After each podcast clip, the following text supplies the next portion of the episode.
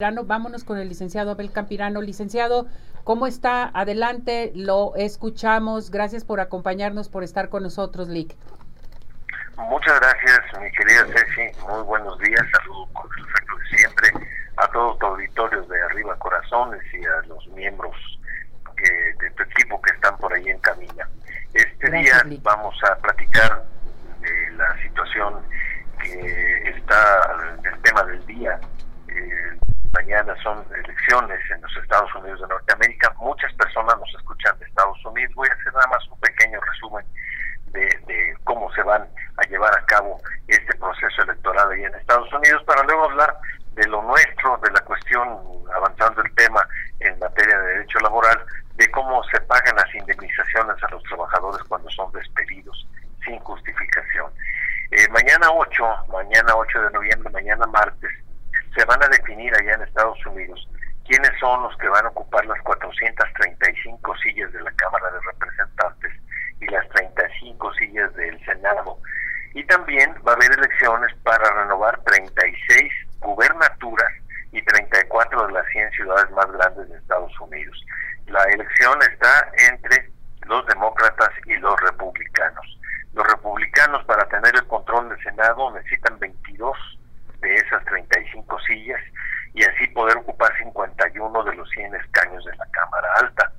Y lamentablemente para las personas que son demócratas, aparentemente según los pronósticos de Inside Elections ahí en Estados Unidos, son en el sentido de que los republicanos podrían tener esa mayoría aún y, y tomando en consideración el voto de desempate que tiene la vicepresidenta Kamala Harris dentro de los estados que van a definir las elecciones legislativas, y eso va a ser lo que inclinará la balanza, o a los republicanos, a los demócratas, están Arizona, Georgia, Michigan, Pennsylvania, Wisconsin, Nevada y Ohio. Aquí es muy importante, estos estados los consideran los estados púrpura, también le llaman los estados bisagra.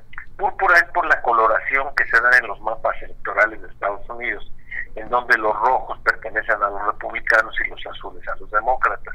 En el caso de, Nevada, es un caso muy, muy especial que puede definir las elecciones porque fue uno de los estados más afectados con la pandemia en términos económicos. Las Vegas, que es su capital, tuvo que cerrar casinos, muchos negocios terminaron quebrando y las políticas de prevención contra el COVID-19 del gobierno federal no fueron bien recibidas por quienes construyeron pues una narrativa en contra del gobierno de Biden por excederse en sus funciones y perjudicar a la economía, los electores no lo olvidan y puede inclinar la balanza en el caso de Nevada. Así, así fue la travesura de los duendes de la cibernética. Bueno, pues resumiendo, el día de mañana es un día muy importante para el pueblo de Estados Unidos por sus elecciones intermedias y también debemos estar en México muy al pendiente por el vuelco que pudiera tener la política norteamericana, sobre todo en materia del tratado comercial que tenemos con Estados Unidos. Eh, regresando acá a la, cuestión laboral, eh, íbamos a platicar o vamos de las relaciones de trabajo, es decir, cuando se corre al trabajador.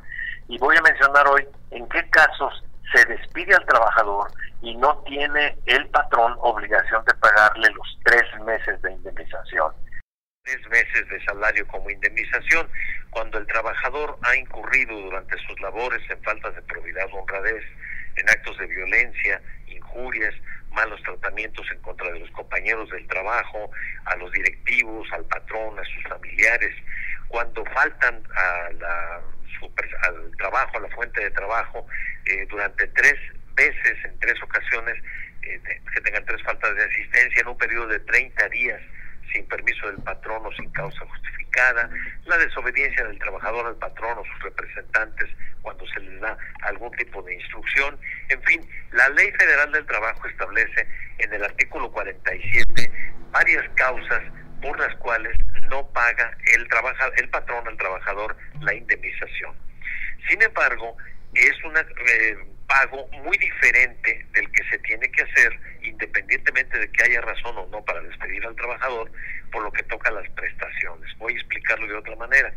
Si yo corro a un trabajador sin razón, le tengo que pagar tres meses de salario, eso se llama indemnización constitucional, me guste o no me guste, siempre y cuando no tenga razón en correrlo. Ahora, teniendo razón o no teniendo razón, le tengo que pagar sus prestaciones. Las prestaciones son diferentes.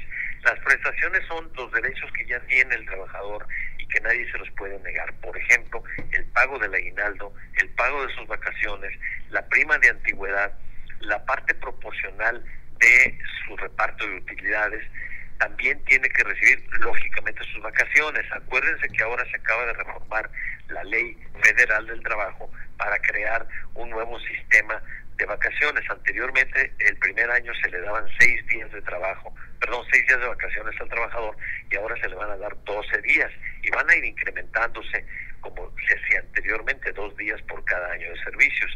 Sin embargo, las eh, indemnizaciones no se pagan si se despide con razón al trabajador y ya mencioné algunos de los casos en los cuales se incurre en esa, en esa causa. Ahora, el salario con el cual se le indemniza al trabajador es otro de los problemas que se presentan cuando hay ese conflicto laboral, porque dicen, bueno, yo estaba ganando el salario mínimo, pero aparte me daban otras cantidades. La Ley Federal del Trabajo también contempla este problema y establece como parte de las prestaciones del trabajador el salario mínimo integrado.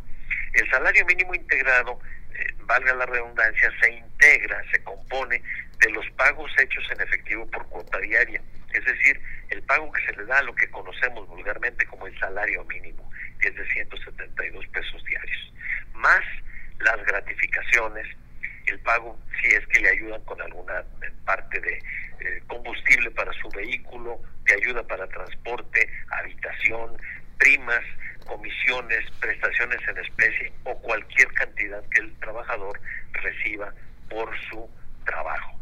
Todo esto se integra, se suma y es totalmente independiente de lo que estén cotizando en el Seguro Social, porque muchos patrones ponen a los trabajadores con una cuota determinada en el Seguro Social y por fuera les dan dinero.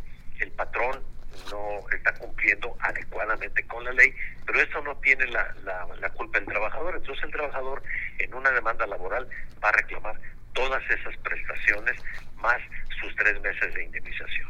Y algo que es muy importante, una reforma que se introdujo en el año del 2019 a la Ley Federal del Trabajo, en donde se establece que todos los salarios vencidos, es decir, corremos a un trabajador y dura dos años el juicio, anteriormente le teníamos que pagar todos esos dos años. Hoy ya no, de acuerdo con el artículo 48, primer párrafo de la ley, se le paga nada más hasta un periodo de 12 meses. Y se le tiene que pasar, pagar también, si el juicio no ha terminado, intereses eh, equivalentes al 2% mensual respecto de 15 meses de salario. Es decir, antes los trabajadores alargaban el procedimiento y decían, bueno, pues aquí nos vamos cuatro o cinco años, estoy haciendo un colchoncito, una alcancía, y finalmente el patrón me va a mantener y no va por ahí.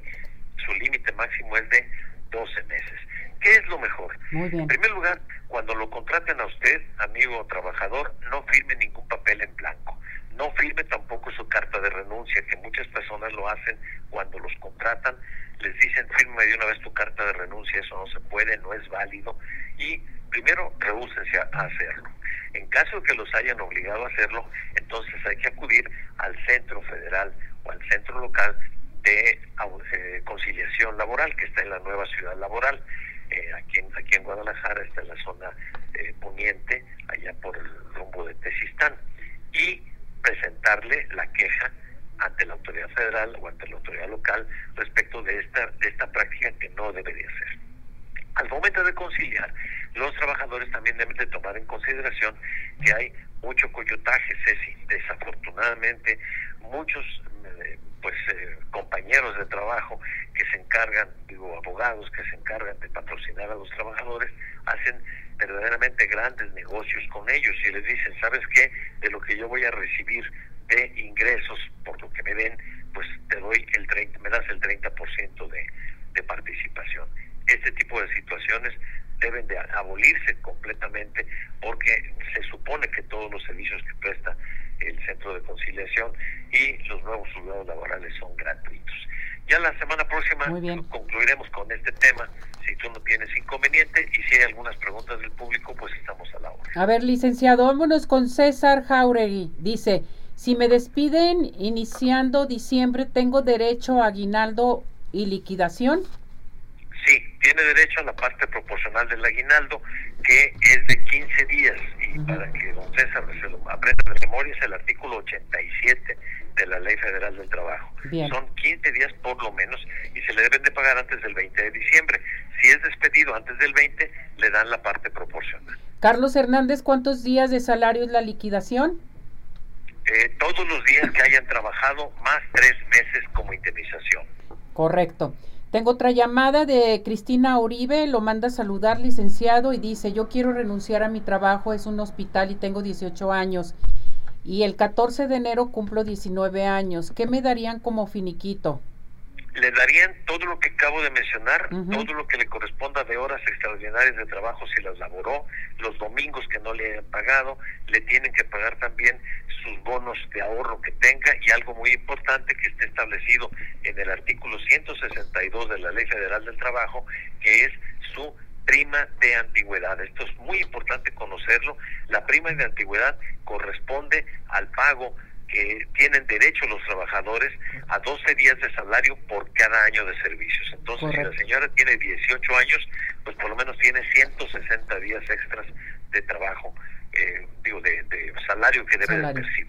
Correcto. De todos modos, si tienen alguna duda, ¿qué teléfono se pueden comunicar con usted, licenciado?